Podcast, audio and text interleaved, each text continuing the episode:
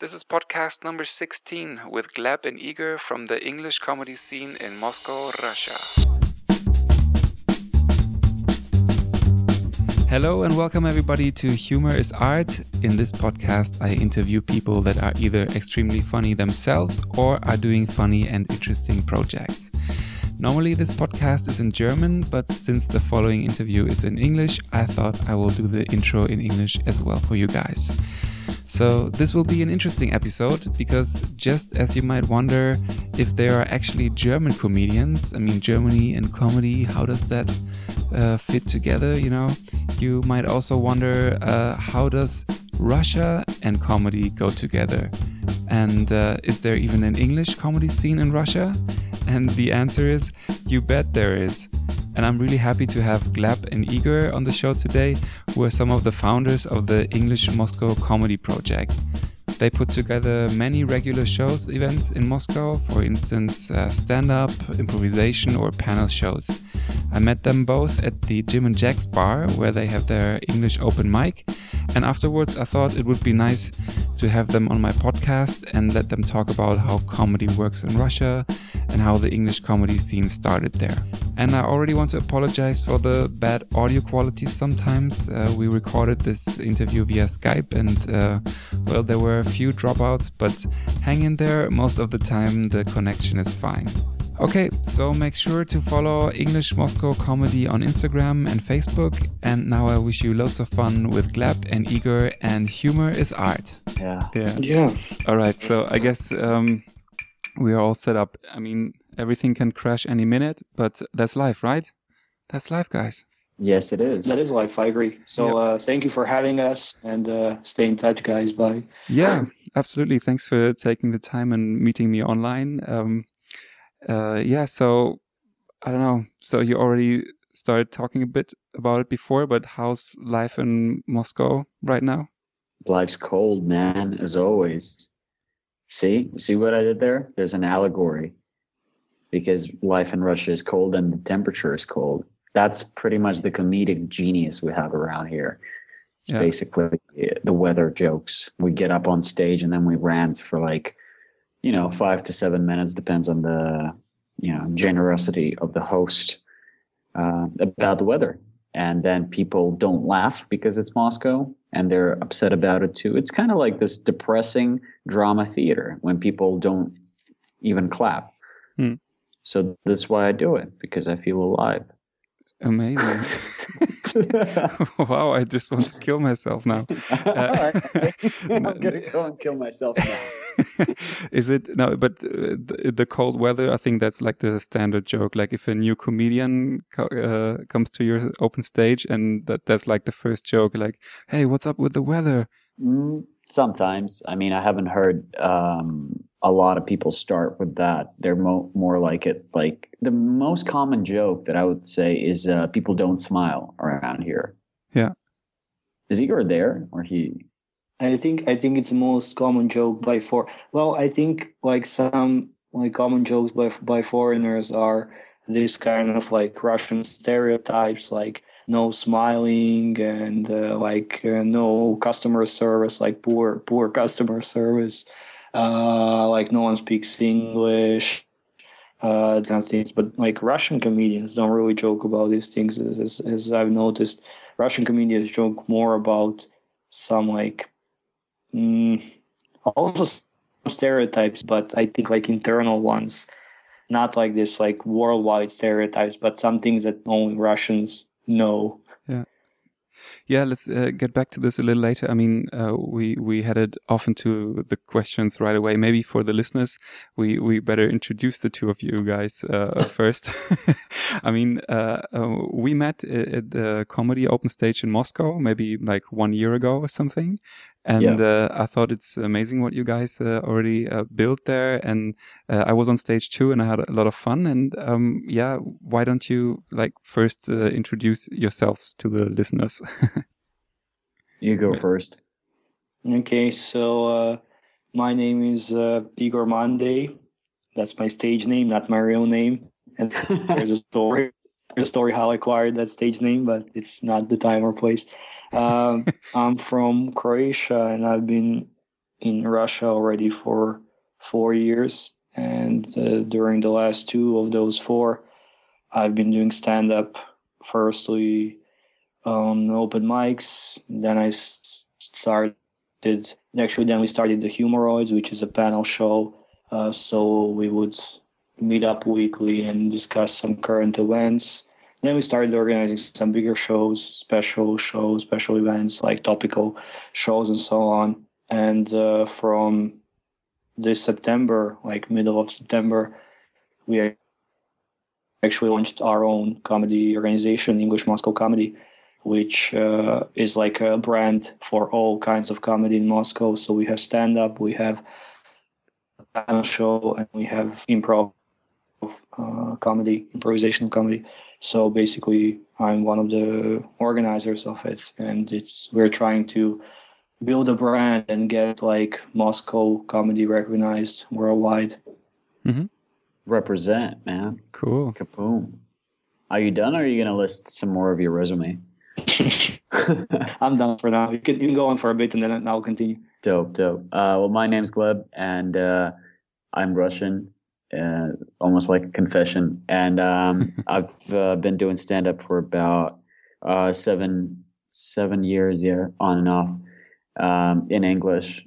So I grew up in Moscow, but then I moved to Australia uh, to study there, and then I picked up stand up around uh, 2009, 2010. Uh, by watching a bunch of videos on YouTube, and there was like a tiny comedy club. I lived in a sm- pretty small city, and they had a comedy club there I started going there and attending because like the, the city was uh, filled with students and uh, retired people. So mostly like people over 60 and stuff. Like there are 85 golf fields in the city that I lived in.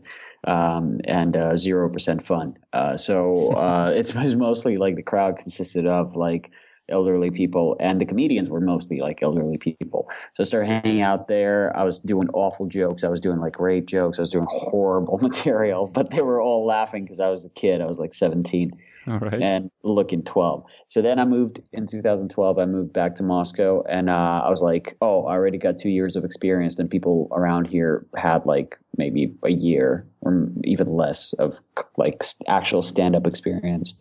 And I'm like, oh, I'm gonna be like the leader of this whole thing. This is amazing. I'm gonna I'm gonna take this city by storm. Yeah. And uh, went on stage and I completely bombed because I did it in Russian. I just translated all my awful like teenage jokes that I did in Australia, and people were like, "Are you fucking insane? What are you doing? Get off and never come back."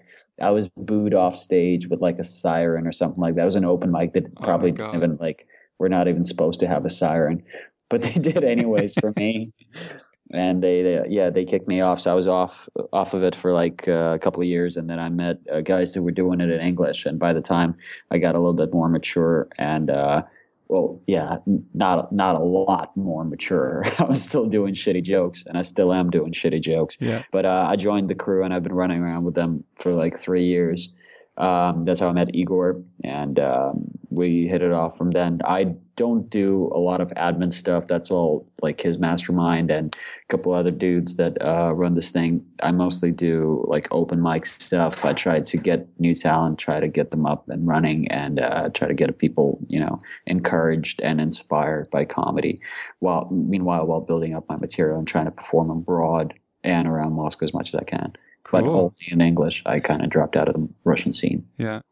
Okay, cool. With first respect for your uh for your resume. I mean, it sounds like you practiced it before. Flawless, perfect.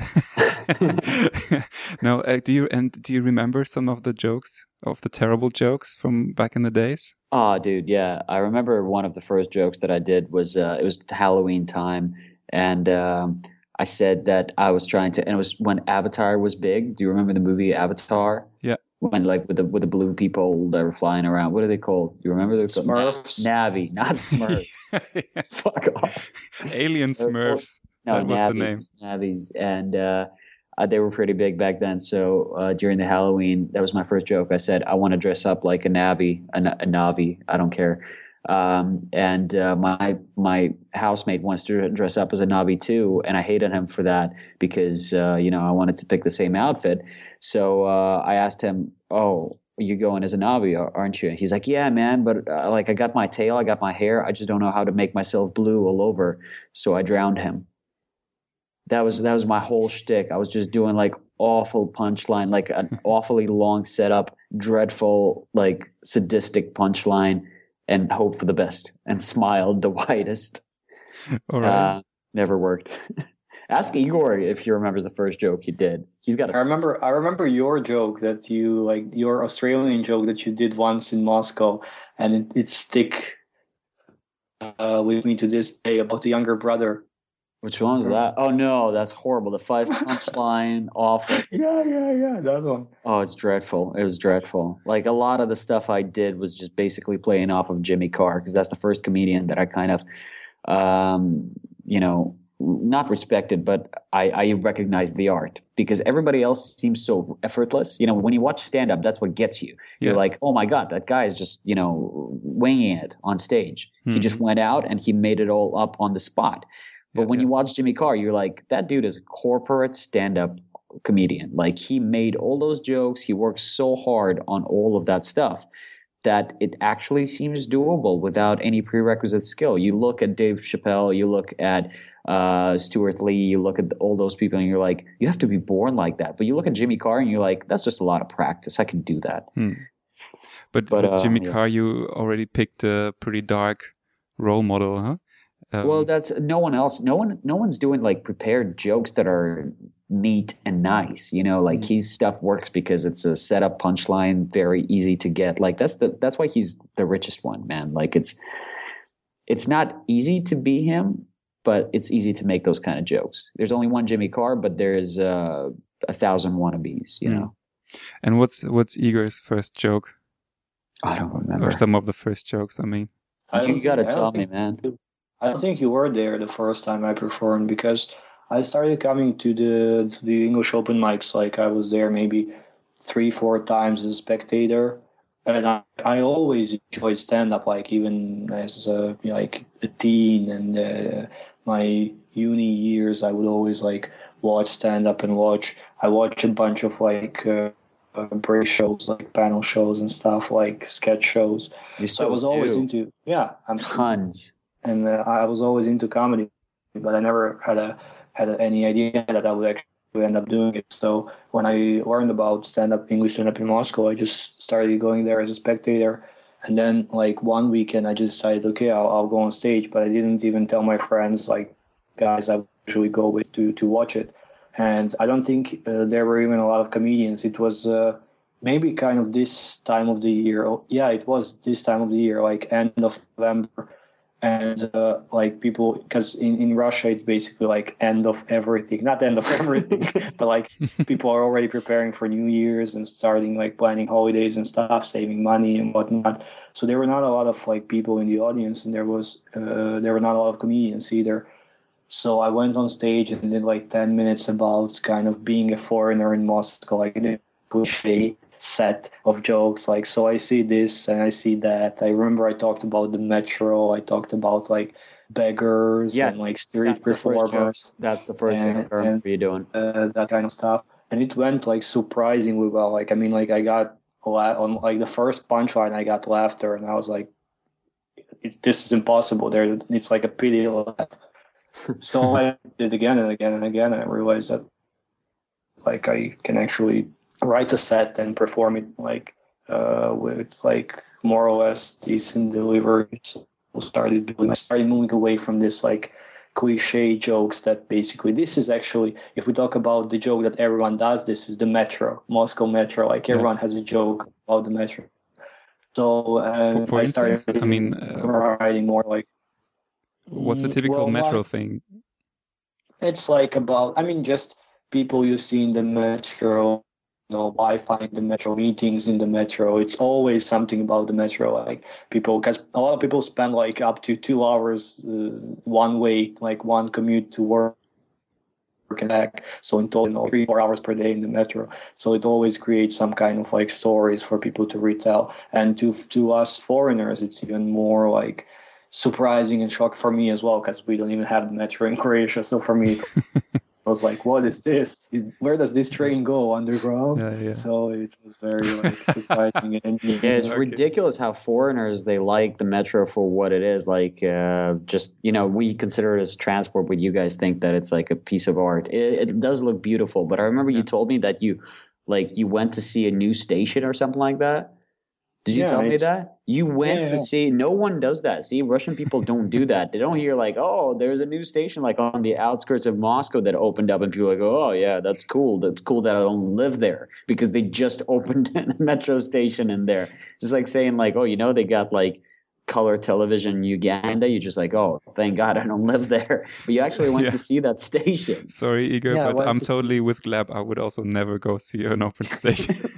no, I went. Well, first, let, let's let's make one thing clear. I have a lot of free time, and uh, let's make another thing clear. I don't have an active social life. So when they when they opened like three new stations last or this January, it this January, I was like, well. I actually saw some pictures uh, on the internet, like how they look, because they look really different than the central ones, which are like historical ones and like 80 years old. These ones are all like modern, contemporary, like they look like modern galleries or something, museums of modern art. So So I took like a, a day and went to see like four uh, metro stations at the end of each line. I, I spent shut up. I spent like ten minutes at the metro station and then like one hour and forty five to get to the other. yeah, yeah ex- exactly. Like the only thing I'm hearing is you didn't visit only one, you visited four. but no, but four- but I'm. I'm listen, listen. I, I mean, I've been in the metro, and I think the, the, the stations really look stunning. I mean, uh, we have a pretty good metro network here in Berlin too, but the the stations, I think they they really like art. Well, then without the people. I mean, if if if you add the Trust people, me, the people are art for itself. yeah, if you add the people into the equation, then you don't want to spend any time down there. But otherwise, it's cool. It's it's really uh, and it's so huge. And uh, for when I when the first time I was in Moscow and I didn't I didn't read Cyrillic letters, I was completely lost. I I could only tell okay, this is orange, the orange line because I can read colors.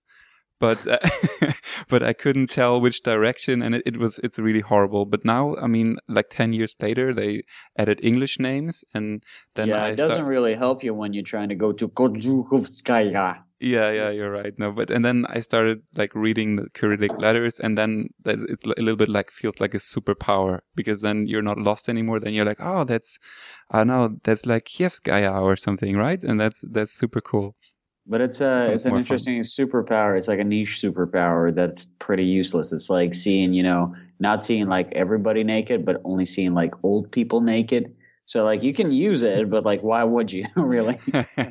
oh come on no it's cool like this is actually one of the jokes i i did on on stage in moscow that i s- said it's kind of a superpower and i was like walking through the city and suddenly i was like oh apteka and i could you know i w- could read the, the the letters and know what kind of shops this were and then we passed by a theater and then i was like oh this theater is called uh odin uh no it's called uh Vichot Odin, which is like exit number one, and and, and so uh, this this was what, kind of one of the jokes uh, that I did. No, I think the, the the the letters are cool and the language is cool, but it's just Can, too can hard. I just say, in my in my defense, I went to the end of the line to see the metro. Actually couldn't read like where I'm going, so it was by mistake.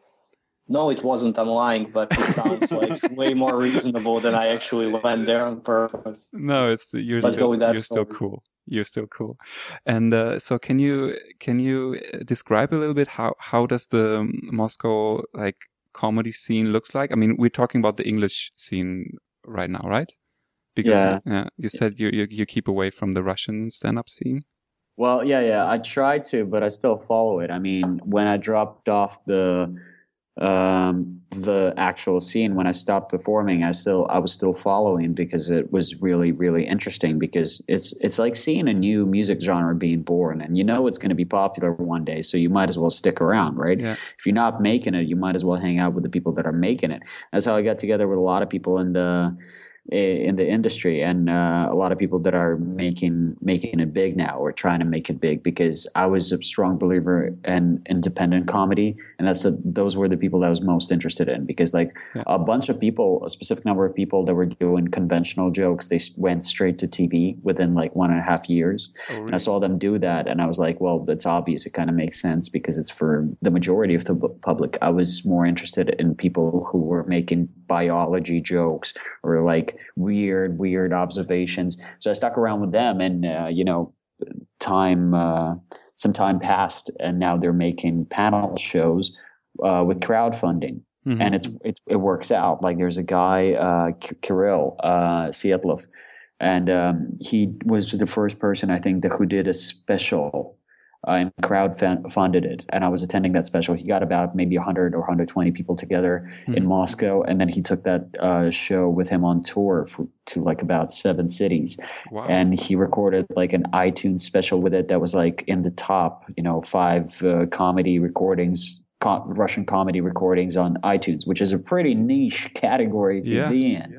Yeah. Uh, but still, he was like one of the top ones. So the guy got invited to TV uh, half a year ago, and um, well, I guess he's making money off of it. Okay. another interesting point.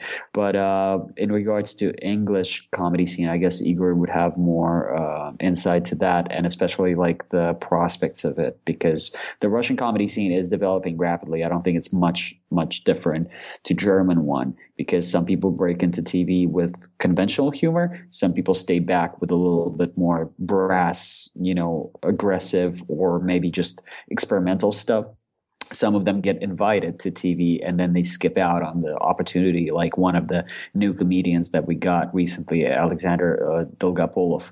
Um, he's an alternative comic. This I, I, think it's an insult to call someone an alternative comic. Really, he's a com- he's a really good comedian, but he's strange, right? He's strange for TV, and uh, he got uh, invited to audition for a big TV show uh, in Russia, and then he got kicked off because he was eating on stage because because he came from like a tiny city. He's a student. He lived in a hostel for like about four months, you know, like scraping the bottom, like because he had no money and he was just doing every open mic he could and try to make money off of that. And uh, when he, they invited him for the audition, he saw some food backstage and he was like, I might as well, you know, come out with it and eat because they think I'm edgy and alternative. That's like, how can you get more alternative than that? So he took some like buckwheat he took some buckwheat and uh, meatballs on stage with him and was doing his jokes while eating off of the plate. And one of the big TV guys took him backstage and he was like, "What the fuck do you think you're doing, man? Like, uh, get get out and never come back. Oh, that's hilarious. Why, why, why don't those things happen to me? Or I, I don't see these kind of, I don't hear this kind of stories. Cool. All right, great. Yeah. And uh, um, by the way, just one second about the like calling somebody an alternative comic, right? Um, yeah. We we in in Berlin we we actually we kind of called our little scene uh, alternative comedy scene in, in Berlin. So uh, we have the same situation that, of course, we have a uh, like a let's say call it mainstream comedy, um, not scene, but we have mainstream comedy in television and TV, and uh, also you know co- comics that run uh, to bigger clubs and things. And yeah, they're sometimes pretty mainstream and have very standard jokes uh, that everybody understand. And then, yeah, we, we like to call ourselves, uh, alternative scene because we like to cover a little bit more, uh, difficult or strange humor. And, um, uh, I don't think it's an insult. It's just a name. yeah, yeah, I, I, know because it, it is an alternative to something, right? You've got a choice. You can either watch mainstream and I don't I don't think complacent jokes. I don't think like standard jokes and like stereotypical jokes are bad. I mean, they've got place to you know they, they they have a right to exist. But I'm just saying like alternative comedy implies that well, right now the word alternative implies that it's some kind of a counterculture, mm-hmm. that it's opposing to something, but it's not. It's just humor. You know, like yeah, in the absolutely. end, you're just a comedian. Absolutely. I was going to say that. I mean, it's not that we don't, that we hate the uh, commercial comedians, may, maybe a little bit, but also because we're jealous, maybe because of jealousy. But no, it's, uh, we, we are all just comedians and, um, yeah, but it's just that like let's say in our scene, there are no rules. Like you can come to the open stage and do whatever you want, but uh, but it's like an unwritten rule. Like for fun, we we sometimes say like don't wear a wig, you know, because oh. that's such a symbol for for like the typical TV comedian who's like the uh, confused professor or like the um what a like the messy student you know these like germans love these uh characters and um, we we try to keep away from from that and you know tell stories that have something to do with life or the opposite like well nothing. it's it's got to be personal right yeah. i mean I, that that's what I said. I think Igor would have some more insight because he's actually developing the English scene, right? So I was mm-hmm. just observing the Russian scene for years and I know what it is, and it's not much different to any other, you know, hub comedy location in Europe that's mm-hmm. trying to develop and break through. But actually making the scene and like talking to the venues, because that's what he's doing, is probably an interesting insight into where it's heading towards. Igor? Well, I mean, like. Um as far as I know, in regards to Russian comedy scene, like when I just moved here, I actually tried searching for any kind of stand up and the russian scene was just like in its like embryo state. It was maybe like four bars uh, cafes even in moscow that offered some open sorry the connection so is bad. Now like, it's literally... did you did you say there were babies performing what? no, sorry. Please. You said it was in embryo state. okay, no, sorry. Please continue. Your embryos on stage. Please hold the microphone uh, to your stomach, mom, uh, ma'am. Anyway, sorry. Continue. I said, uh, yeah, a few like four years ago when I just came here, the whole like even Russian scene was still like uh, just in, in in its beginnings. So uh, I was trying to find some stand-up shows just to watch it, even though I at that point I couldn't really understand Russian. But I just wanted to experience like live stand-up because even in Croatia. Uh, there was just like a small group of people who were doing it like in bars and so on. There was not like a scene established as there there is now, like an official comedy club and so on. Uh, comedians, professional comedians. So there was none of it when, like when I left, especially not in my city. So coming to Moscow and uh, finding out that there is some stand up in Russian, I was actually interested in, in going. And I realized it's just like very, very obscure comedy in like small cafes, like very like raw, very you know wild. So uh, and nowadays I think it's it's getting like really serious. It's getting really professional. There are like a couple of venues that do uh, open mics, uh, actual shows, like and so on. They record it. They uh, the TV channels uh, got interested, so now they're financing all of these things, uh, and so on. So basically, yeah, I think I think uh, Russian stand up is is going in the right direction, but English stand up in Moscow that's that's a challenge because uh, as I as I know, like in majority of bigger European cities, there is an English comedy club, and can actually, uh, usually expats, foreigners, tourists, and so on, can try themselves uh, at it or just attend it. In Moscow, the story is a bit different. Like as you've and as you probably know, uh, the English levels are questionable, even like among uh, like I don't know people that have been learning English for their whole lives and so on. Uh, plus, nowadays, like recently in the last two years, after the political turbulence and this kind of uh, diplomatic issues and so on, a lot of like foreigners, expats that were here for years, they moved back home or they're looking for better opportunities. So uh, English comedy in Moscow is challenging, but uh, still, like with the growth of comedy in general people get some kind of idea what is it. They can relate it to oh i've seen that on tv or oh i've heard it on the radio. I kind of know what is it. So i might give you guys a chance to come to like my bar my cafe my stage and show what you've got. So basically uh, with the help of this like with the help of like the growing awareness and publicity of in general russian or english doesn't matter uh, we've been getting some uh, bigger shows recently, some um, corporate interest as well, uh, businesses that are based on English language, like English schools or expat bars, and so on. So this is basically the way that we are trying to like connect ourselves, our organization, our business with other English speaking kind of businesses and groups of people, social circle, circles, and in that way kind of provide yeah maybe a very niche service, but still like to to have this option as well to to perform or to enjoy English comedy in Moscow. All right, cool. Yeah, what what would you? How would you describe your audience? I mean, is it always changing, or do you have like mostly regulars? I mean, when we went to to the open stage, we thought that it's mostly uh, maybe Russian girls that try to pick up some English English expats. Sorry for for speaking in stereotypes, but that that's like one of the first thought that came to mind. well, the, the it's there is some truth in that. That I agree. There, of course, like especially in that place where you perform, that's a that's an expert bar, Jim and uh, young Russian girls do know that that place is intended to attract foreigners, expats. So maybe for that reason they come and try to meet some of them. But I think which is uh, majority isn't people, like a bad thing, of course. Which is definitely not a bad thing. Yeah. Me as a foreigner can uh, testify to that.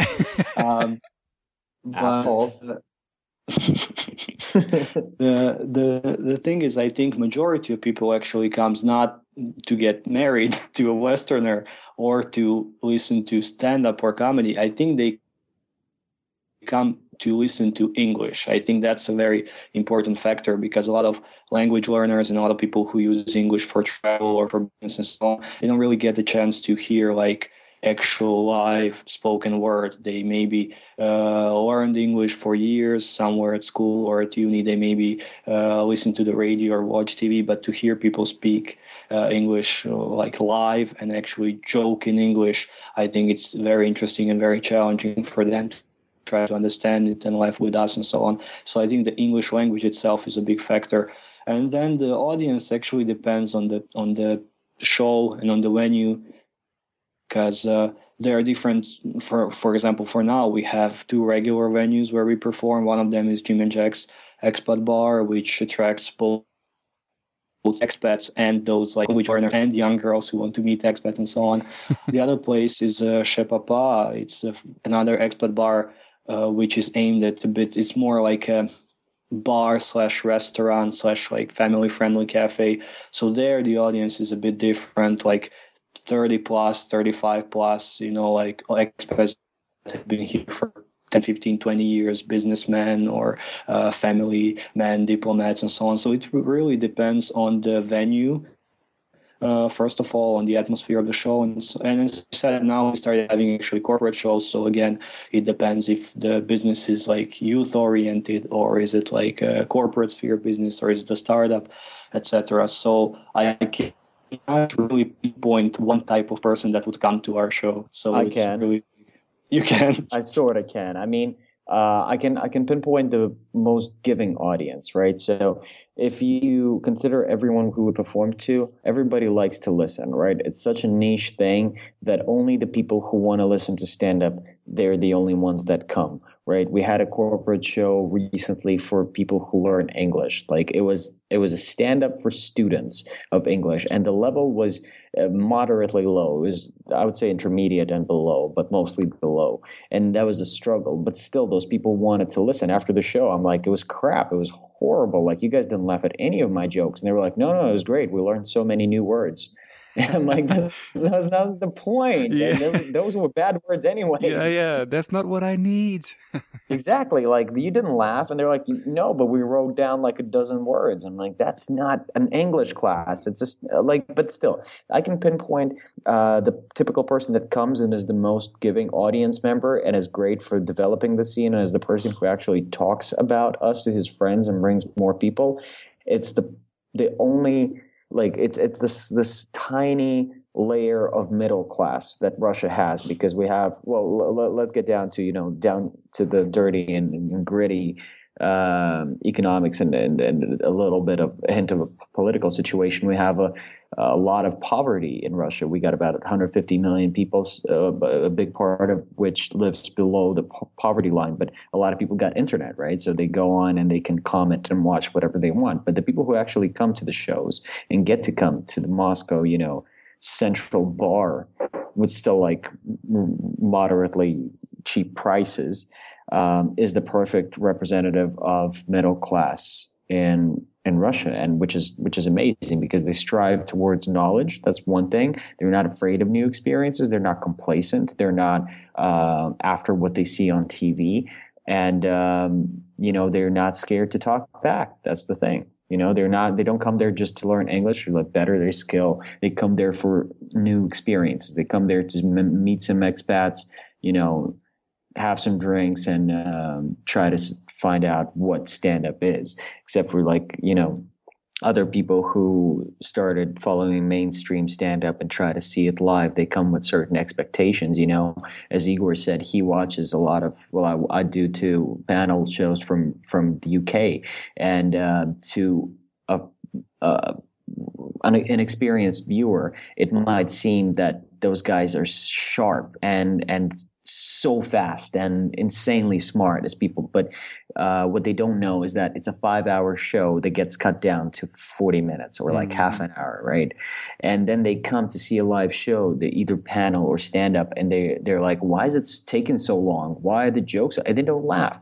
Mm-hmm. And uh, people who start out from the bottom, which is you know going to dive bars, going downstairs, getting cheap, getting drunk on cheap beer, and uh, trying to laugh at some guy that's talking about you know not being able to pick up girls or uh, living with his parents and stuff like that, like real like live situations. This is what uh, fosters helps the cu- culture you know flourish. Yeah, yeah. Um, yeah, I want to add two things. At first, um, uh, I I um, I'm hosting my own show uh, since a few weeks or months now, um, and it's supposed to be like a it's kind of a late night show, and uh, I ha- experienced exactly what you just said that I saw on on TV some cool late night shows where it's like, all right, so he's the comedian, blah blah. Then he comes on stage, he's like, yeah, bam, bam, bam, joke, yeah, everybody's laughing. Sits down with the host, like, hey man, that was cool, yeah, everybody's laughing again, you know. And then somehow son I was there, blah blah. And then okay, bye. Now the band, boom, you know.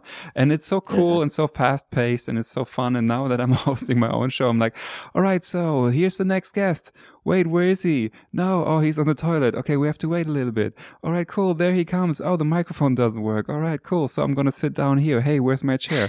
You know, this is it. And it goes on and on. And it's not as, you know, cool and fast paced as on television, but, um, but I love it. It's still super cool to, um, to, to host a live show I with audience. In such cases, in such cases like because if you watch the actual tv shows they are recorded for tv so they're recorded in the studio uh, with the setup uh, for tv and i as a kid like or young teen i had a chance to be uh, in the audience for one of shows. And uh, actually what you don't see is the behind the camera action uh, where is this one guy like animator or whatever that like he's kind of the comedian, the actual comedian that talks and interacts with the audience and gives them signals where they should clap or laugh. So mm-hmm. basically, even if a person that is on screen does like deliver the perfect joke or doesn't say something in a perfect way this like animator behind the cameras would like raise his to both hands which means laugh now so yeah, yeah, yeah. Well, I mean, and kind of things are not, uh, they don't happen when you record like a live show in a bar like we do, and I presume you do. So basically, I, I actually value each laugh we get because at least I know it's an honest laugh, and at least I know we made them laugh. So that's kind of the the other side of the of the coin. Yeah, yeah. And uh, and then I wanted to uh, also say that um, when when I took my friends to to the Jim and Jack, um, they actually said afterwards that that it was really cool and they haven't seen something like that in Moscow before. It it was really a new experience for them. So just just to support what what Gleb said before that, um, yeah, it's really something. It's a specific kind of audience, yeah. right? So those guys, it's it's a, basically one of the um, uh, how do you say achievements. It's it's an achievement of the bar and the crowd that goes there because those guys are not only about stand up it's just about western culture and trying to promote it in the you know most easy and safe way for russian attendees because uh, those guys do like a fourth of july beer pong american party. You know they do uh, thanksgiving dinner. They do a bunch of stuff that is done in the most you know friendly and home like environment so people can rock up and be like oh i've seen this on tv you know i've seen this in the movies like and the same with stand up people come in they're like ah oh, this is actually very cool. Mm-hmm. people are struggling on stage and you know nearly crying. This is fantastic. This is great. Um, yeah. And um, and another st stereotypical question is it uh, is it safe to do comedy in in moscow in russia uh, depends on what you call safe. Uh, you can call safe. I mean, from our experience, it's been pretty relatively safe. Uh, I got head butted once. Uh, okay, was, but ironically by a Scottish dude, so nothing connected to Russia. Yeah, it was like um, initiation uh, procedure, so it's, it's great. I think I started joking much better after that. Um, it was like an 80 year old Scottish drunk dude uh, who hangs out with like uh, bar owners in the center of Moscow, and he didn't like one of our comedians' sets. And I, I get really like in their face. I'm I'm like uh, you know 170 centimeters tall, maybe less. So like I don't look menacing, but I always try to get into the action, uh, so you know chicks can see it. So um, and and he was like he was picking on one of our comedians um, and I ran up to him and I, I was like, dude, uh, if you don't like it, then, you know, sit down. And he was like, yeah, yeah, I get it. And he put his hand on my shoulder. I'm like, oh, okay, this is like one of those old men talks he's going to give me now.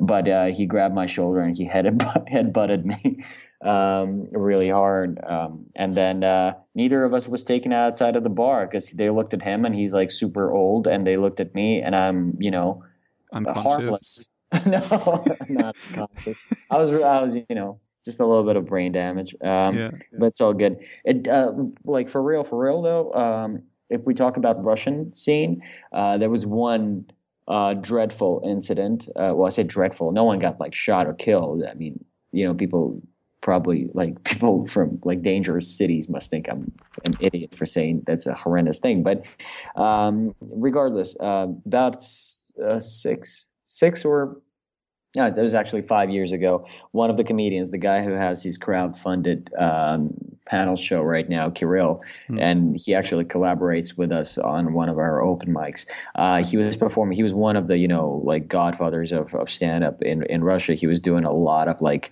challenging comedy and uh, a lot of like social criticism. And uh, he was standing on stage, and um, some guy was heckling him hardcore, like really hardcore. And there were not a lot of people on in the audience, and Kirill had nothing to lose. And you know, when you're in that spot, when you're like, ah, oh, screw it, like this, this is gonna go down badly either yeah. way. So I yeah. might as well pick on the heckler. So he started picking on the heckler, and then he did a mom, mom joke, like a tasteless, like not in his defense, in his accusation, it was like a tasteless your mom joke. Hmm. And uh, the guy just straight up got up, walked up on stage, and broke his jaw. Oh my god! Yeah. Yeah, they dragged him away. Uh, Kirill went to the hospital. Uh, they he sued the guy. He got some damages covered. Um, and uh, yeah, that's probably the only like bad incident I heard. There's a bunch of like, especially for English stand up. About three years ago, when we just started performing in those tiny bars, we would get a lot of stray walk ins, you know, like people who don't know what's happening just walking by or getting a beer and then hearing some English talk, and especially as Igor said during the turbulent political situation, uh, speaking English was probably looked down upon. Uh, and we had a bunch of people, you know, come in, you know, give us like a weird look and either say something bad or, you know, like come up and try to get the mic off of us. Or um, once we had like a deputy chief of uh, um, like neighborhood police yeah, come that- in. That's what I was uh, asking about. Yeah. It's mad. He walked in and we didn't know because he was off duty. So he was like dressed in civilian clothing. It was ages ago. It was like four years ago, like three years ago. And uh, he walked in and uh, one of the guys who started English stand up in Moscow was performing. And he that that dude is not afraid of anything. He's crazy. He's like mental. And um, he just kept on talking. And the guy is massive. So he came up to him and he's like, Do you want to sing for me? And he's like, uh, If you pay me. And the guy paid him like straight up there. He gave him like about I don't know six euros, like a thousand rubles. I don't know what Yeah, that's equivalent to, like four cents. I don't know what the fuck that is. yeah.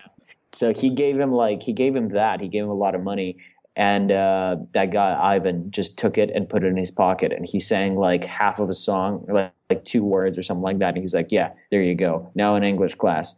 And then he started saying like he started singing some like uh, children's uh, song like "Monkey, Monkey." Uh, listened to a joke. Then he went home and died or some some crazy shit. So it turned out that guy he he stood up and he's like, "Look, I'm a deputy chief like of police of this neighborhood, and what you're doing right here is fucking fantastic." And he bought him another beer. Oh, really? and he hung out with us like I think he he was like he walked away. He had some like dinner and stuff, but he was like he showed us the thumbs up when we walked out. He was like totally chill about it, Oh, but like that's- very menacing. Yeah, such a cool story. All right, but it's not like that. Uh, you know that I don't know. There's some. You know, we like I don't have uh, any idea how how it works in Russia. If if there are some like people from from the state who would like keep an eye on comics, do they do political things? Is this allowed to say or not? Is the like this doesn't happen?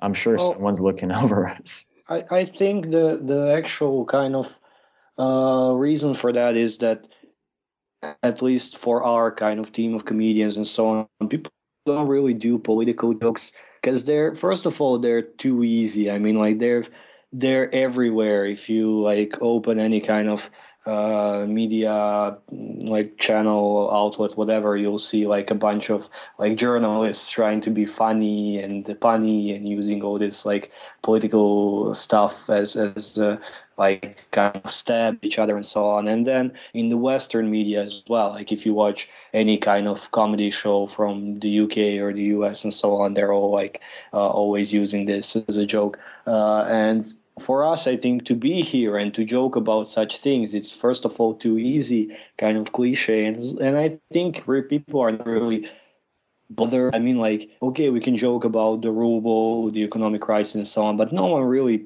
writes a set about I don't know, like uh, the war conflict in eastern Ukraine, because it's not a topic that like day to day. I mean, it's like the the world politics, but people write about stuff that happens to them. Like today at work happened this, or I've seen this in the metro, or I've talked to this girl, right? And people, I mean, especially when you're like bombarded with such news and such stories during the whole week from different like media people everywhere you don't want to go to a bar on a friday evening and hear more about like drones attacking syria no you want to hear some jokes about the guy who was the girl and then got slapped for it and stuff so we actually try to keep it light and for this reason i don't think there is a need for anyone to like keep an eye on us and keep tabs on us and like actually censor us or something because we ourselves don't even like uh, go into such topics. I don't remember when was the last time I've heard like a political, like a real serious political joke on our stage. Maybe even never. Yeah, yeah. Yeah. That's true. Yeah, it's mostly like lighthearted. But one like little comment that I would want to squeeze in because it's just an interesting observation is that uh, in Moscow we have uh, not in Moscow but like in Russia there's a state federal law uh, that prohibits swearing on stage, and we bypass it because we speak English. Oh, really? Okay. Yeah, you're not supposed to. You're not allowed to swear. You get a fine. Well, it's like an administrative law. Uh, it's not criminal. It's not a criminal offense to swear, but you get a fine. Maybe you get up to 15 days in, in jail uh, for that, Yeah. uh, like detention. So you Yeah. could you couldn't say like "suka bliać" on on stage, but you you can say like "fuck it" or, or, or I and- think I think suka is fine because it's a bitch, and you can say bitch on like TV uh, and stuff because it's you know a female dog. It's like saying ass like on American TV. It's like jackass. Yeah. It's fine. But when you say "bled," which is "fuck," it's off limits, and you can actually. It's I don't know what it was made for, to be honest, because there hasn't been. Well, there this arrested this law this is actually like uh, it's not on stage. It's like I mean, on stage is one of the places. Actually, the swearing in public is uh, kind of forbidden by law. That's right. Uh, because it's and I kind of like personally think it's a good law because it, it's it's about all the public places like schools, hospitals, trains, and so on. Because of course, like there are a bunch of people who still swear, and no, one will like find them for that. I was But, just gonna uh, say, uh, like going around in Moscow, it seems that the only people that are allowed to swear are drunk people. Like you're Well, not allowed to swear in public except if you're drunk. It's very frowned upon yeah even even like if the police will not stop you and fine you uh, some like babushka will smack you over the head because it's very like frowned upon to to swear in like everyday Yeah. uh, like com- conversation and communication with people so for that reason even to do it like from the stage or something if you have like a, uh opportunity for some public speaking you know you're influencing masses and you're basically like teaching them to swear in, in some way but as that law is written for like Russian swearing, of course, the English language doesn't fall under this category. So we're kind of we get a free pass. Yeah, we bypass it, but that's uh, see what what's so dangerous about doing it on stage. It's not just about doing it on the street. Is that a lot of times you get recorded. A lot of times, like a lot of people listen to you. There are a lot of witnesses. So if you're just swearing on the street and someone stops you and like, yeah, you're gonna get fined for that. You know, you're not allowed to swear. You're like, I didn't swear. I said a different word or whatever. But then you got like when you do stand up, you got like 60 people that will prove that will like testify that you definitely said that word or like a video recording or a podcast Yeah, yeah. uh, that that will definitely prove that you did that so that's why it's a lot more dangerous and we're super badass while doing it you know absolutely. So if I, if I would play uh, this podcast on stage somewhere, I would could get you into a lot of trouble.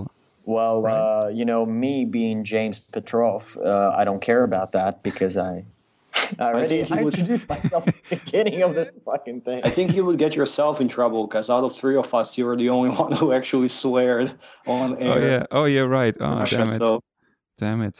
All right. You, so you, uh, you don't you don't want that happening. okay, you're safe. You know, you gonna, are you gonna bleep me out? No, no, no. You're safe. You're Post safe. production? Yeah. Gonna- no, it's Right too much work. Too much work. I'm too lazy to bleep you out. All right. Cool. Yeah. Um. Uh, so yeah, I was just asking because just in general, I would consider ourselves artists, you know, and artists are always dangerous to the uh, ruling uh, parties. So yeah, Well, uh, it's it's good to push the boundaries like that. Uh, who did the um, seven words you cannot say on TV? George Carlin.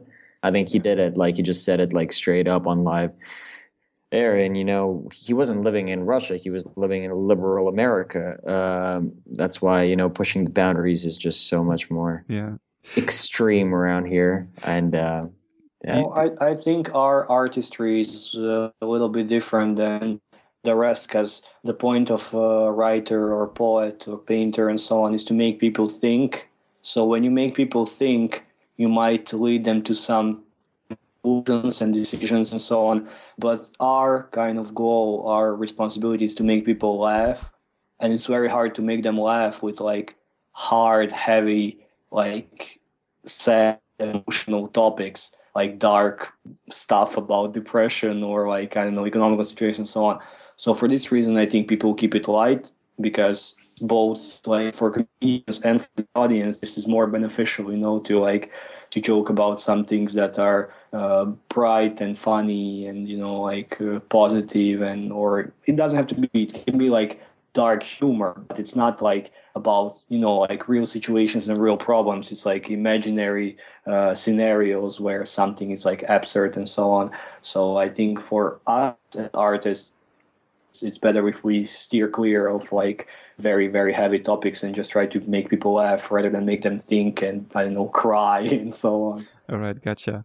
Um, now that you uh, mentioned Carlin and the seven words you can mention on TV, uh, do you have you heard about this German comic um, or and talk show host uh, who got sued by uh, the Turkish um, leader Erdogan? Yeah. president. Have you heard about this? Yeah, and he he basically did the same. He he he wrote a poem uh, about Erdogan, you know, Erdogan, you know, fucking goats and Yeah. wh- whatever things uh, uh, bad things you could say but he he he said it on tv like all right guys so because there was another incident where uh, somebody kind of insulted erdogan. And then he said look i think this was okay but here's something you shouldn't do. And then he goes like blah blah blah erdogan fucking the goat Erdogan. you know like the poem is and then he keeps repeating like you should not you know say this on television. And it's so sneaky and and and and uh, of course they they even subtitle it in in Turkish. And uh, yeah, but they didn't get it so Oh wow! Um, but yeah, I saw that. Meanwhile, I saw that uh, thing happening, and uh, it's probably stupid to do that to a person who just jailed like uh, one million journalists for Yeah. nothing, and like I don't know, just uh, obliterated a bunch of people who tried to start a Yeah. revolution. It's a pretty brass thing. Yeah. That it's good that he only got sued, man. Oh, yeah, doesn't yeah. live in Turkey though. so well I personally I thought I wouldn't do it because uh, I would want to spare myself the the hassle right but uh, but I think it's still a ballsy stunt I mean uh, I don't know will- who watches TV anymore. Is it a big thing in Germany though? Well, this show you can also follow online, of course, but uh, mm, well, the, his show is uh, actually on one of the main major channels, like the public channels. So yeah, people do watch still. Yeah, Yeah, that's good. I mean, people people in Moscow, they I don't know, my mom does, but majority of the people my age and you know, people that I know, they don't do it because it's just a lot of it's propaganda. I don't want to get into political stuff, but if we're talking about humor and things like that and paying off, you know, um, current events like they do on foreign TV, you know, anything that happens, like Brexit, I'm sure that was like a topic of uh, every single entertainment show for two or three weeks or even longer than that. American elections is still going hard, you know. Dave Chappelle, uh, who came back out of retirement. So Oh, Dave cool. Chappelle, who came back out of retirement, did a, a bit on SNL in the States, started off with elections, you know, like we don't do that around here. Neither do like famous mainstream comedians that get on TV. They don't talk about that stuff. People don't want to hear about it. They want to hear about when they get drunk and sit around in the kitchen drinking vodka, be like,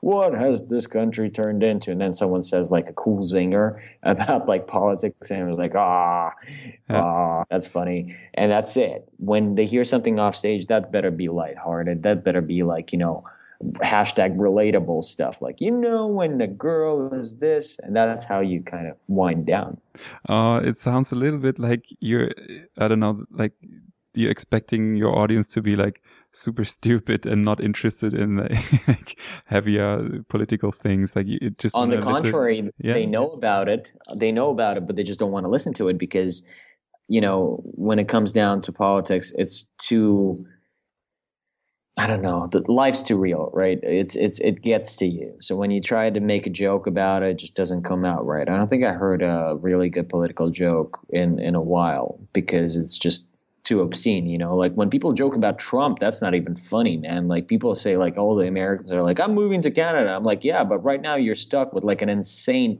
person as a president." So how about that? Like there's nothing funny about that. Hmm. And people are like, well, if he can make it, then Kanye can make it. You know, Kanye West for president in 2020. I'm like, do you know what economy is? Do you know what like pension savings are? Do you know what like you just don't think about it. Like it Hmm. seems like we're living among like a bunch of happy-go-lucky millennials who have no clue how to be an adult, and they're like, "Oh, our president is a meme. How good is that?" No, it's not good at all, dude. Yeah, that's, that's really terrible.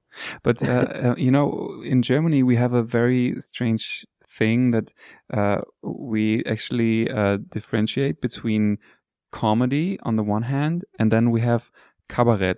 That's that's not like cabaret, like you know, dit, lit, lit, Right. you know, but it's it's it's it's it's called cabaret, and it's it's just political stand up, let's say, yeah. And we and and also we don't like each other that much because the the comedians think that the cabaret guys are not funny and uh, that they're just stating like political things but there is no joke. And the cabaret guys, they think that the comedians are just a bunch of idiots who talk about their stupid girlfriends, you know? And um, of course, both is not true. And I think it should be just one art, you know, with one. Some people are talking more about political things, some about more lighthearted things. But like, do you have something like this as well in Russia? Where do the cabaret guys perform? Um, also on television, but then the the show is not called Comedy Hour, but it's it's called like a Cabaret Hour for old people. Oh right, yeah.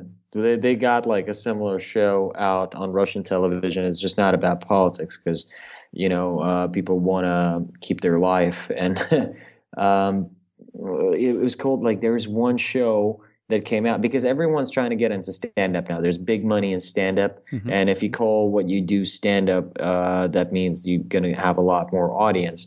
And a bunch of like old Russian comedians that used to perform in like spoken genres and, you know, would try to tell little anecdotes and funny stories and stuff like that way back in the day, like 20 years ago. They're coming back on television saying that what they do and is stand up, but it's actually, uh, you know, like 150 jokes written by like 10 uh, sweatshop comedians, like students, you know, locked up in a basement somewhere. They, you know, spit out 150 jokes and then a person goes out and does them. Yeah. There's nothing yeah. really personal about that. I guess that's a lot similar to cabaret. I don't know if they got that in Croatia. Igor, how's the scene in Croatia? I actually never asked you. So we met a lot of like people underground, but what about mainstream? Again, I think it's kind of the similar as to here because people don't really like. I mean, politics and that kind of economy and whatnot, like um, global issues, it's not something that people are really. I mean, they're affected by it, but not for example, when I go back home and people keep asking me like, how is it to live in Russia? How is it now since this like conflict in eastern Ukraine? How is it since the Syrian issue? Uh, the and so on. I'm like, I don't know because like these things, you know, day to day, my like daily routine, my work, my friends, my hobbies, and so on, they're in no way influenced by any of this. Which means that majority of people I know here and majority of people I communicate with, they just like live their lives and they focus on their own problems, like microsphere. So, uh, what am I going to do today? Where am I going to, I don't know, eat? Am I meeting my friend? Uh, do I earn enough money and so on? And they're occupied with this way too much to think about like macro sphere, to think about the world poverty and stuff like this. I think it's kind of similar in Croatia as well. Like we're all aware of a bunch of like problems and stuff, but no one really like as far as I know, I'm I'm not keeping a close eye on Croatian scene, be honest, because I'm not there. But from what I've heard and from what I've seen, they also do more like uh, jokes about you know like some some people do you know like or like current affairs or like reflection on some recent news and stuff. But it's again more like lighthearted. It's more things you would hear about some private companies, about some about actual like world politics and stuff like this. So I think it's it's more I, I think people like they don't want to hear about it like our audience here definitely want to hear about it because for them it's like they live in their own little bubble especially i think in moscow which is very different than the rest of the like the country the rest of russia. So like people like focus on their own daily problems and issues and like good things great things fun things and their own like lives than to to like think about world issues and in that case they don't want to hear it from stage either because like they cannot relate to it as much as they can relate to some story about i don't know a joke from the office and so on. Okay. And uh, so i'm going to ask you something really uh, difficult to answer but uh, can you tell me a few of your like now let's say topics that you cover and maybe the joke. I know it's like i can't this is like asking a comic like hey you're a comic. Hey can you say something funny? You know i, I don't want to do that but can you tell us like what's the what's a typical joke that you like to do on stage that always works like some of your a material? You can describe it not not like you know do the joke. Actually that's a fun thing that you said like the t- tell a comic to tell a joke.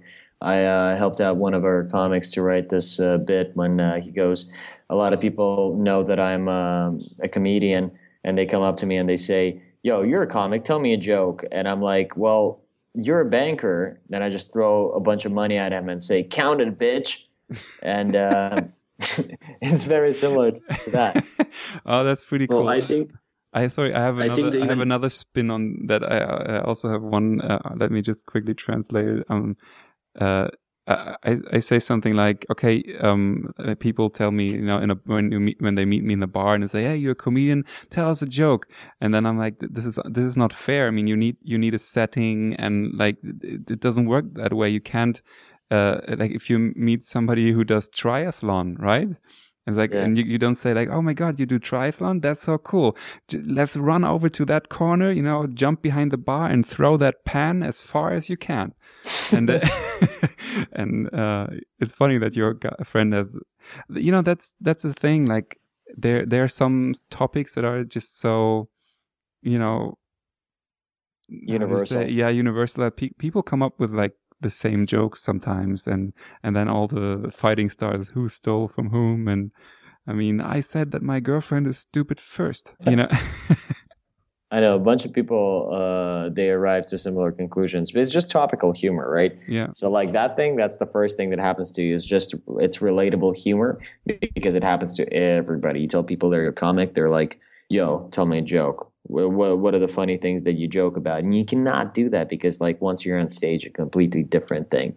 I can say that one of the things that I joke about, what is I used to joke about it a lot, is really like you know cheap humor, easy joke, low hanging fruit. Uh, is the fact that I'm I I look pretty young like and everything that i would joke about is the fact that i'm um you know i look i look way be like uh, way below my age and one thing that i had is a couple of policemen pulled me over and they asked me if they could search my backpack and i'm not stupid it's russian police so of course i say yes because what i don't know the russian laws what if i say no Yeah. and they're gonna go like petrov shoot him and uh, i'm gonna be dead and um, I let them search my backpack, and they're looking through it, and I'm like, "What is this about?" And they're like, "It's uh, Operation Needle." Like, what is Operation Needle? And they're like, "Well, uh, it's uh, initiative to keep the kids off the streets and off the drugs." And I'm like, "Well, do I look like a drug dealer to you?" And they're like, "No, but you look like a child looking for drugs." Uh, so that used to work a lot. They used to work all the time. But obviously, it didn't work on you because I said it in a monotone voice, and also I'm really bored of that joke. no, no, it's it's fine. It's I should have laughed. Sorry, it's uh, I should have laughed. Oh, that's nice of you. Um, no, I- so I, had like a, I had this, I had an inner sunrise. If that, uh, you know. oh, definitely that Yeah. translates. Yeah, yeah. No, it doesn't. No, it doesn't. Sounds like No, that's that's- sorry. That's why I, I apologized uh, beforehand. That it- it- it's really Dude, really dude, shitty dude, to it's ask for jokes, but yeah, No, that's no, it's cool. Yeah, good. Uh, so that's like if you, if you talk about topical stuff, it's the way that people look and the way they act. So like if I come out on stage and talk about being like serious and getting a bunch of girls and then like having relationship problems, it's bullshit. You know, like I cannot even believe myself. If I walk out and say that I'm, you know, like English is probably the only thing I'm good at and uh, I'm struggling with my family stuff. I'm struggling with my, you know, relationship, and uh, I like my hands shake when I talk to girls. That's when people go like, "Ah, yeah, that's pretty fucking funny. That dude is a puss." So why Yeah. not? I remember one uh, one joke when I was uh, at your at your show. I, I don't know. It was from you about learning French. Was that? Yeah, you? that was It's- me. It was. Yeah, yeah, yeah. And uh, um, I don't want to flatter you too much, but uh, I really love that joke. What was it? Like Yeah, I learned it via an audiobook, and every time I said like every time it said like listen and repeat, uh, I would repronounce it horrendously, like uh, like bonjour, bienvenue à Paris, and I would go bonjour, ah, ah, ah."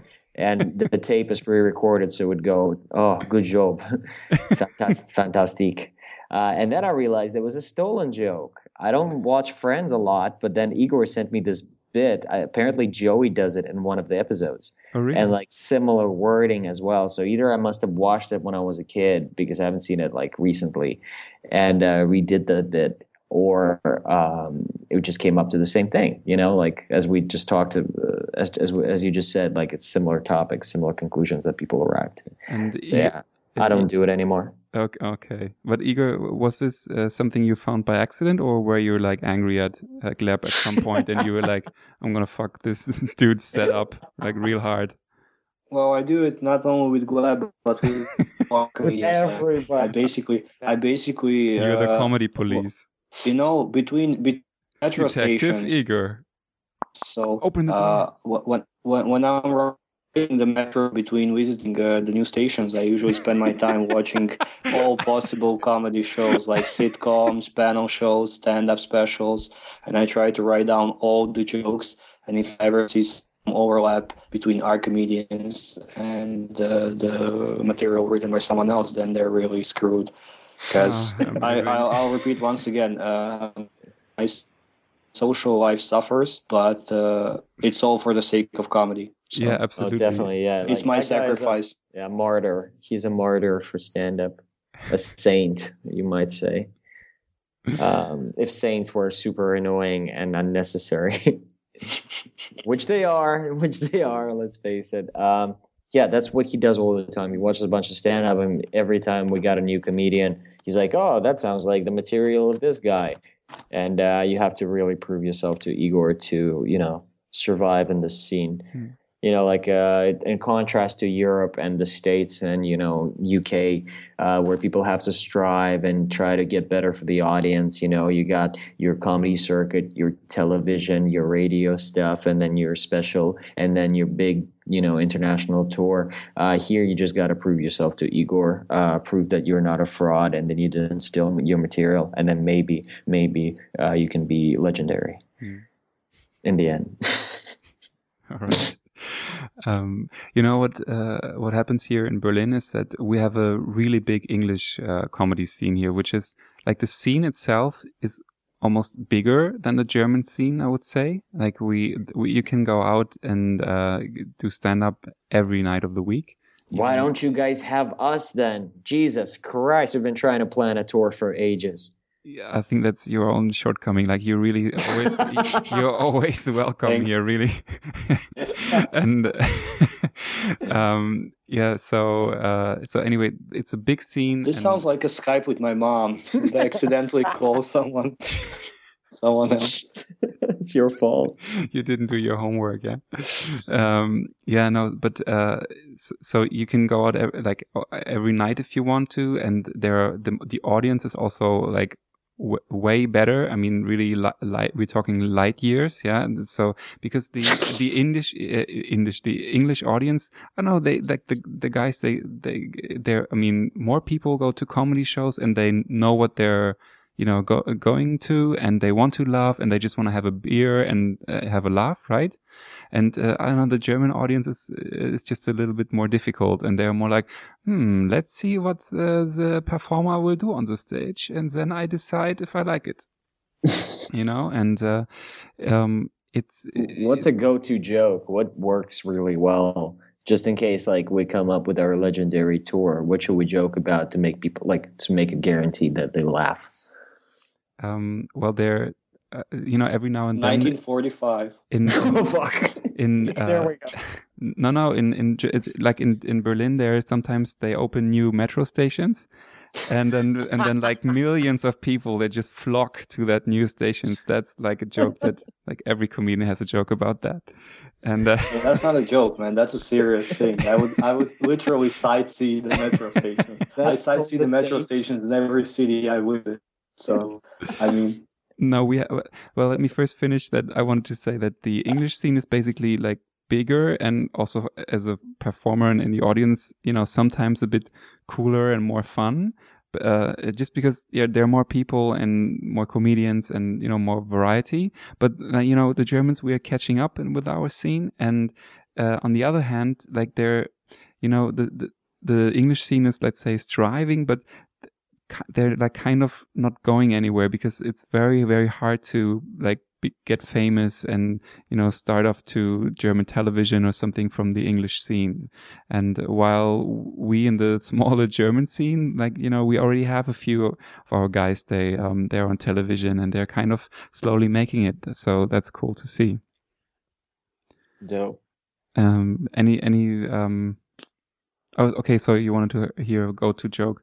Well, like the standard joke for which I thought was funny, like when I heard it the first time when I went to an English uh, open mic, it was it's like always German words are so long, right?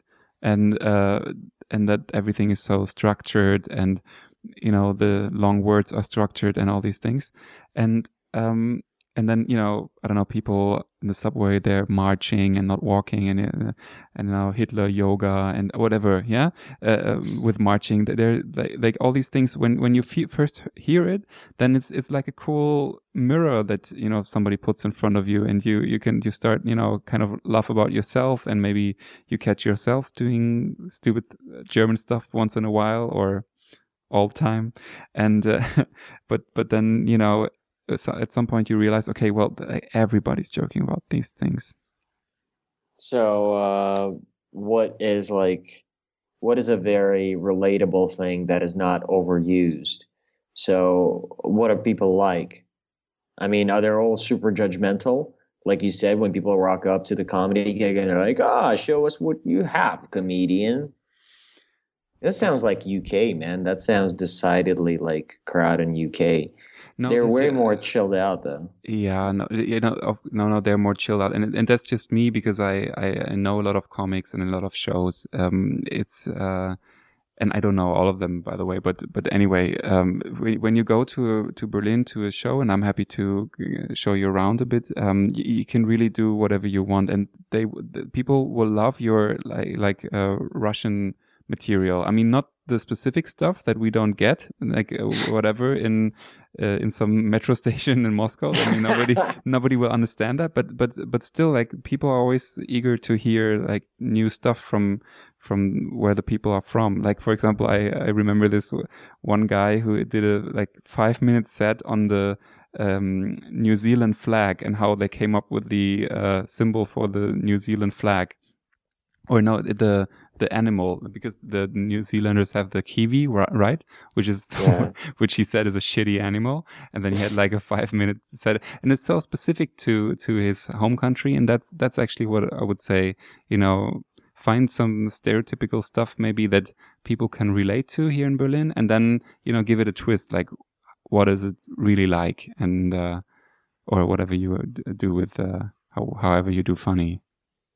So I think, uh, in general, if I may add, uh, our audience is a bit more forgiving uh, because I don't think they really come to like judge the jokes. I think they just come, as we said before, to have some fun and like meet some people and hear ang- English live and stuff like this. So uh, I think they're not very judge like we would have a mediocre show in our opinion and people would come up to us after the show and be like this is amazing. I didn't know this exists in moscow. This is great. I'll bring five people next time and so on. So i, I think we have like this slight advantage of course it, it means some obstacles also in like landing jokes and communication and so on like the level of uh, audience and so on. But on the other hand, it gives us some advantage, like slight advantage, that they're a bit more forgiving when it comes to actual comedy. Like this uh, show that I mentioned, we had for English students. I was approached by one girl after the show uh, with very like questionable English. She came to compliment the show, and she said, uh, "You guys, you guys, great show." And uh, I said, uh, "Yeah, what did you like the most? What did you, what was your her favorite joke. And she said, I didn't understand any of the joke, but the show was excellent. and I say, How was this? It was a stand up show. How was the show excellent if you didn't understand any of the jokes? And she said, like, I don't have to understand the language to see that you guys are professionals. And she wow. said, like, wow. uh, the way that you like command the stage and the way that you like present the material and uh, just the public speaking skills and the body language and all of this like the pauses you make and stuff uh, means that like even if i couldn't understand every word it's still like at least entertaining and amusing to me if not like, hilariously funny. So this is kind of the the edge we we have here in moscow because we are still like a novelty act. So even if we're not hilarious in our material we still score some points for at least like doing something different and doing it in english because we are like compared to Russian stand-up community, uh, which counts I don't know how many like hundreds of comedians. We have maybe like 15 to 20 active comedians in English. So we are still like a, a very uh, novelty act here. So unlike Okay. you say in Berlin, English scene is maybe bigger than German scene. Yeah. So we Oh have this advantage here. Igor, uh,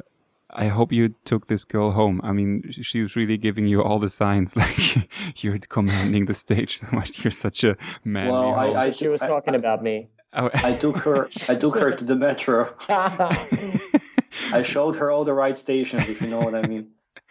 all right, amazing. Yeah, cool. But um, but yeah, it, it, that sounds good too. I mean, if if that's what people are are happy with already, then then you know that's that's amazing. I mean, here they, it depends, of course, from from the on the night, but uh, but people are forgiving and you know encouraging as well. I mean, I didn't want. Um, it was just the like the critical, uh, jealous comedian inside of me who who maybe came across as so judgmental. I mean, people and the audience they're cool as well here. So nice cover up. yeah. Um. So yeah, I don't know anything. We talk about Sorry, if, if we talk about audiences, uh, one thing I've noticed here, it's like the difference between Russian and uh, English-speaking comedy in Moscow. Because I've been a few, I, I cannot generalize and I cannot say it's always like this, but it's just maybe two or three times I've attended uh, Russian shows, Russian open mics, for example. Uh, so Russian open mics, it's mostly like comedians and their friends in the audience and basically because they're fighting for like it's like 20 guys on an open mic who are trying to uh, get like good enough to actually be on a paid show or uh, on TV and so on. So basically, they're competition to each other, right? So they act as the audience; they're already there, but they're competing with each other. Who will be better to actually get something out of it? So the environment, in my opinion, at least, was quite like hostile. They're like looking at the guy on stage and thinking, "You think you're funnier than me? No, you're not. Like what you are," and so on. And uh, when we had like Russian English speaking, sorry, English speaking open mics, it's more like if another guy does a funny joke, you think, "Oh my god, that's a great joke. I wish like next time I can perform with this guy." So I think again because our community is smaller and it's less competitive because there are not a lot of like with doing english stand up in moscow you will not get on russian tv you will not get uh, on the radio in some interviews uh, being like face of some i don't know tv show and so on. So it's more like we i don't know we all help each other we all meet up like weekly workshop each other's material. Like Gleb said like he helped write the joke of a colleague fellow comedian so on. So we're more like a team and i would say the the Russian scene is more like individual. So it's like you work and kind of fight for yourself and your like maybe possible success and uh, profit from from what you're doing They used Cool. to do it a lot in uh, in the U.S. though. Uh, there was a great movie called uh, When Stand Up Stood Out. It's a movie about the I think it's uh, Brooklyn, not Brooklyn. Oh God, Boston, Boston uh, comedy scene in the '80s. That's where um, Denis Leary came out of.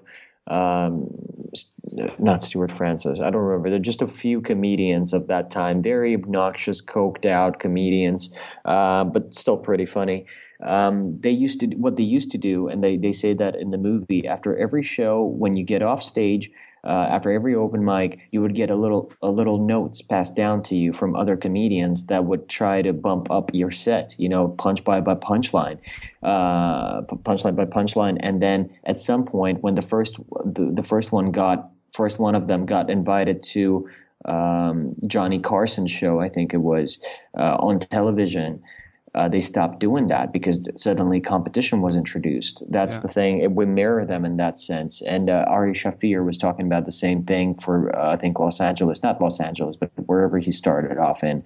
Uh, I actually got to meet Ari in. Uh, Edinburgh uh, during the Fringe Festival, and what he said is that they used to do the same. They used to help each other out and workshop their jokes up until you know someone got big, and then they would stop because you know you kind of um, think that they will steal off of your success. But the problem is one great thing that Ari Shaffir says is that don't think that talent is um, limited.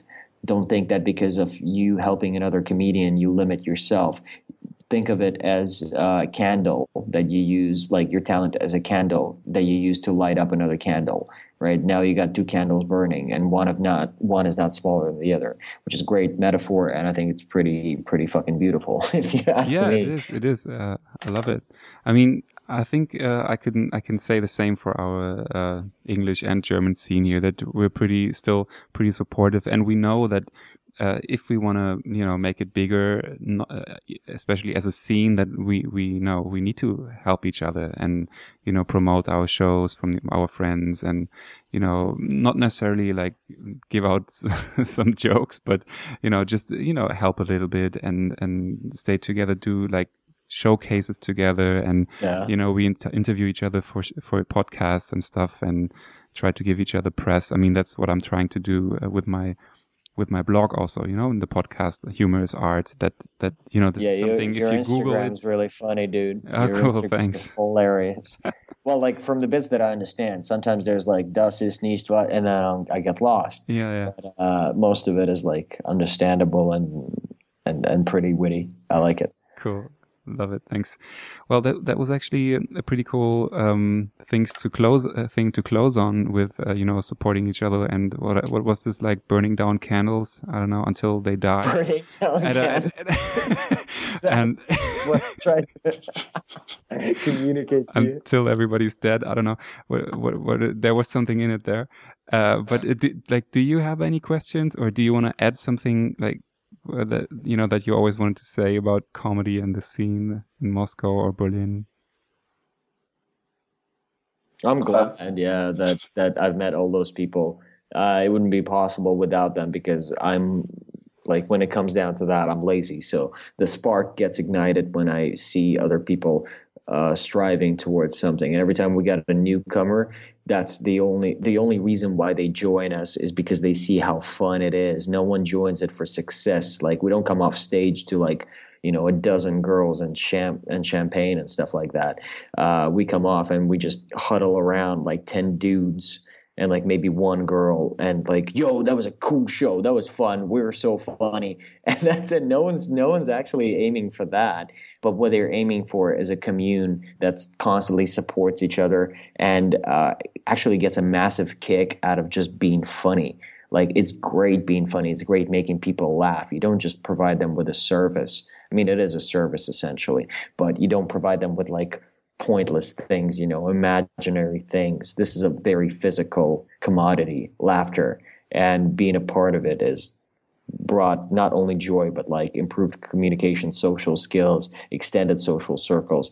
It's a big group of friends for now. I don't know what's going to turn into, but I'm super happy that we're together in this. Cool, perfect final words. And I'm happy to hear that this is like the case. Uh, doesn't matter where in the world, you know, the same in Berlin and in, in Moscow, and uh, I guess in uh, any other city where stand up is getting bigger. So cool, guys. Thanks for being on the podcast, and uh, wish you lots of success uh, for your shows. And uh, do you want to do some, you know, advertisement for yourself? Like, where can we see you, your, your shows, and find you online? Mr. Well, Monday. Thank you. Thank you for having us, first of all, and for including us in your podcast, your blog. And uh, yeah, if, if uh, anyone is in Moscow and wants to perform or wants to in any way contribute to our work, you can find us like we are English Moscow Comedy. We have the website englishmoscowcomedy.com, Facebook, English Moscow Comedy, Instagram, you'll guess it, Moscow English Com- Moscow Comedy. uh, so basically, as I said in the beginning, we do stand up, like open mics, some paid shows, topical shows, corporate shows. We do improv, improvisational comedy, and we do the panel show, the humor, which is not like uh, bi weekly released as a kind of panel show and podcast. So we do a bunch of different stuff. It's all in English. We have like international crew of comedians uh, from around the world, as well as Russians, of course. So if anyone is in Moscow, if anyone wants to come and do a show, if anyone wants to invite us to do a show over there, you're very welcome to contact us. We're super, super interested and super open for any kind of uh, cooperation or just like hanging out meeting people because it makes us like happiest. It makes me the happiest when I see people like recently we had some guests from abroad and you performed on stage and so on when people like coming to perform to our audience and having a kick out of it and actually enjoying it. And we did the same. We went to Europe as well to perform, and I think it's amazing. We can actually like uh, destroy all the borders and all the barriers between like uh, countries and languages and politics and so on, and just make us laugh. I think it's amazing. Thanks again, Gleb and Igor, for taking the time, and of course, thanks to you guys for listening. If you like the show, then check out my blog Humor is Art DE. There you can also find some uh, other stuff, which is mostly German, but there are also a few English podcast uh, episodes, so just check it out. Also, please follow Humor is Art on Facebook, Instagram, and Twitter, and see you around somewhere in the interwebs. Ciao.